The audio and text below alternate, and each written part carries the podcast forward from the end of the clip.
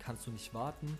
Du kannst nicht irgendwie ein halbes Jahr warten oder ein Jahr warten, bis der Kurs wieder besser steht und du im besten Falle auf Null verkaufen kannst oder im Plus verkaufen kannst, weil du brauchst das Geld ja, du musst an das Geld rankommen. Hi und herzlich willkommen zu dieser neuen Podcast-Folge. Heute in der Podcast-Folge soll es darum gehen, wann es Sinn macht zu investieren und was ich vielleicht vorher beachten muss, bevor ich denn jetzt mit dem Vermögensaufbau anfange. Ja, in der letzten Folge ging es ja um die Anlageklassen in Deutschland. Da habe ich gesagt, die meisten Deutschen investieren gar nicht in Thema Aktien und so weiter. Die lassen das ganze Geld auf dem Sparbuch liegen, was heutzutage wenig Sinn macht. Und jetzt gehe ich mal davon aus, okay, wir wissen jetzt, das Ganze macht keinen Sinn, heutzutage bei den niedrigen Zinsen das Geld auf dem Sparbuch zu lassen, also eine hohe Summe auf dem Sparbuch zu lassen und das als Investment zu sehen, weil es halt eben eigentlich kein Investment mehr, mehr ist. Jetzt weiß ich das Ganze, aber wie starte ich denn jetzt eigentlich mit dem richtigen Vermögensaufbau und was muss ich vielleicht beachten und was muss ich denn jetzt eigentlich vorher beachten? Gibt es da ein Schema? Und ja, es gibt ein Schema, das verfolge ich selber auch, das lege ich auch meinen Kunden ans Herz, denn die meisten möchten Vermögen aufbauen, möchten ja vermögend werden, aber die vergessen das Wichtigste und das ist das Fundament. Die vergessen abgesichert zu sein, sie vergessen ähm, die Absicherung reinzupacken in den Vermögensaufbau, obwohl das eigentlich das Wichtigste ist. Und ich erkläre dir jetzt mal ganz kurz das Schema und da musst du dir jetzt einfach mal eine Pyramide vorstellen. Eine Pyramide ist ja unten ziemlich breit und geht dann oben spitz zu. Ähm, die Pyramide hat unten drei Felder, in der Mitte zwei Felder und ganz oben an der Spitze ein Feld. Unten ist das Fundament, wie schon gesagt, drei Felder. In den drei Feldern ist einmal das Thema Vermögensabsicherung mit drin, Gesundheitsvorsorge und Rücklagen. Oben drüber in den zwei Feldern ist Altersvorsorge, Wohneigentum drin und ganz oben an der Spitze ist der private Vermögensaufbau. Jetzt denkst du dir wahrscheinlich, okay, hä, voll komisch, warum ähm, ist der kleine Teil oben der Vermögensaufbau, obwohl das eigentlich ja voll wichtig ist oder das ist ja eigentlich mein Ziel, Vermögen aufzubauen. Ja, ist es auch, aber bevor man an das Thema Vermögensaufbau gehen kann, muss man erstmal abgesichert sein. Man muss schauen, dass das Fundament bei der Pyramide steht. Denn wenn das Fundament nicht richtig steht, wenn es wackelig ist, wenn da etwas wegbricht, sage ich mal, wenn der Baustein in der Mitte wegbricht oder in der Seite wegbricht, dann bricht die ganze Pyramide zusammen, die Pyramide fällt zusammen, ganz oben, der Vermögensaufbau bricht auch zusammen. Und wenn wir das jetzt mal auf die Realität übertragen, dann ist es tatsächlich auch so. Denn wir nehmen jetzt mal den Baustein in der Mitte, wie gesagt, das ist die Gesundheitsvorsorge. Wenn jetzt mit der, deiner Gesundheitsvorsorge, mit deiner Gesundheit irgendetwas passiert, dieser Baustein wegbricht, dann bricht, wie gesagt, die komplette Pyramide zusammen. Das ist tatsächlich so, denn jetzt überleg dir mal, etwas passiert mit deiner Gesundheit. Ja, du wirst krank, du kannst nicht mehr arbeiten gehen, deine Arbeitskraft fällt also weg, dann hast du, wie gesagt, weniger Geld zur Verfügung jeden Monat. Ja, dann bekommst du, im besten Fall bekommst du noch eine Erwerbsminderungsrente, aber jeder zweite Antrag wird abgelehnt. Also es sieht ziemlich schlecht aus, dass du das überhaupt bekommst.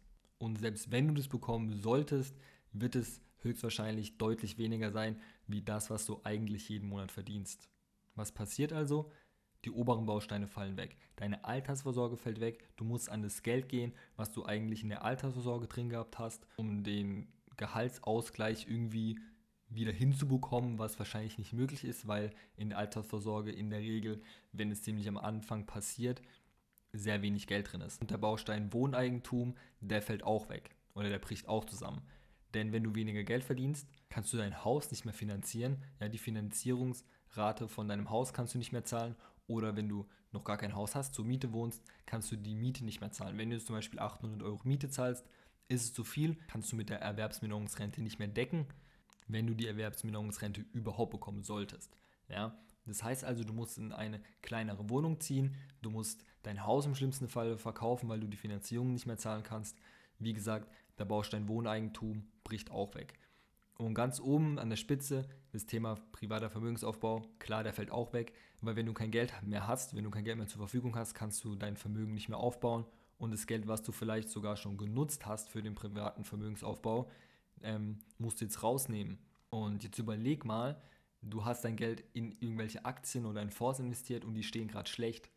Dann kannst du nicht warten, du kannst nicht irgendwie ein halbes Jahr warten oder ein Jahr warten, bis der Kurs wieder besser steht und du im besten Falle auf Null verkaufen kannst oder im Plus verkaufen kannst, weil du brauchst das Geld ja, du musst an das Geld rankommen. Das heißt, sollten diese Aktien gerade schlecht stehen, musst du sie trotzdem verkaufen, du musst den Verlust verkaufen und das ist halt eben das, was man nicht machen sollte.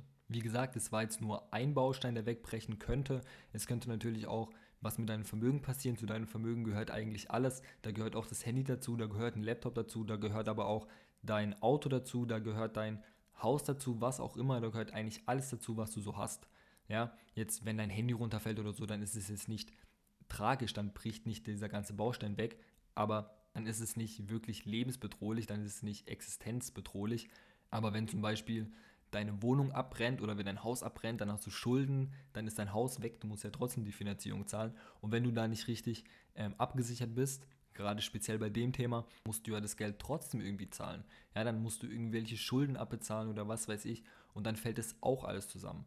Dann hast du kein Geld mehr für die Altersvorsorge, dann hast du kein Geld mehr für dein Wohneigentum, dann musst du das Geld halt nutzen, um die Schulden zu bezahlen. Du hast dann nicht mehr so viel Geld zur Verfügung. Und deswegen ist es auch ganz wichtig, dass man sein Vermögen abgesichert hat. Gerade so existenzbedrohliche Sachen, wie wenn dein Haus abbrennt oder wenn deine Wohnung abbrennt oder ich weiß nicht, mir fällt gerade ehrlich gesagt nichts mehr ein, aber gerade bei so existenzbedrohlichen Sachen, dass die wenigstens abgesichert sind. Du musst jetzt nicht dein Handy versichern, so, das will ich dir gar nicht sagen. Aber das ist zum Beispiel auch so ein Thema, die Leute gehen lieber bei Mediamarkt oder bei Octomedia, ich will jetzt auch eigentlich keine Namen nennen, aber die Leute versichern ihr Handy dafür und zahlen da irgendwie 10, 15 Euro im Monat für eine Handyversicherung, damit sie in einem Tag wieder ein Handy haben oder was weiß ich anstatt das Geld für eine Unfallversicherung oder für eine Hausratversicherung oder für eine Haftpflichtversicherung zu nutzen, wenn halt eben ein Schaden entsteht, der wirklich existenzbedrohlich ist, das abgedeckt ist. Weil wenn dein Handy runterfällt, gut, dann hast du halt ein, zwei Tage kein Handy mehr, dann musst du halt irgendwie 500, 600 Euro zahlen oder 800 Euro zahlen, aber das kann man noch alles stemmen. Wenn du jetzt einen hohen Haftpflichtschaden hast, wenn du einen Schaden verursacht hast bei jemand anderem, dann geht es mal schnell in die Millionenbeträge und da kannst du nicht einfach äh, sagen, okay, ich zahle das jetzt. Wenn du da halt nicht richtig abgesichert bist, dann ist es wie gesagt existenzbedrohlich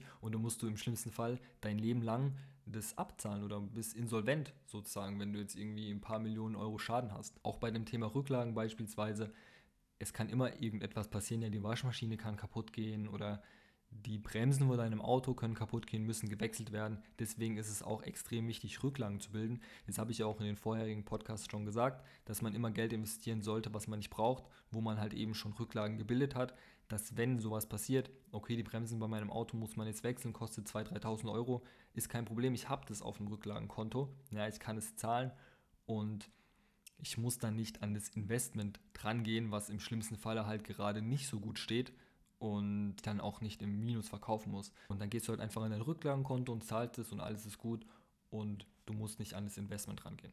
Wie gesagt, sollte irgendwas passieren mit diesen drei Bausteinen, sollten die wegfallen, dann bricht das ganze System zusammen. Dann hat es dir nichts gebracht, monatelang irgendwie 50 oder 100 Euro zu investieren oder in einen, in einen Sparplan reinzustecken, weil du das Geld dann rausziehen musst oder du nicht richtig abgesichert bist. Deswegen ist es ganz wichtig, dass man das Fundament absichert, dass man diese drei Punkte absichert, dass egal was da passiert, das Fundament steht, da kann niemand mehr dran rütteln, da kann egal was passieren, das Fundament bleibt stehen.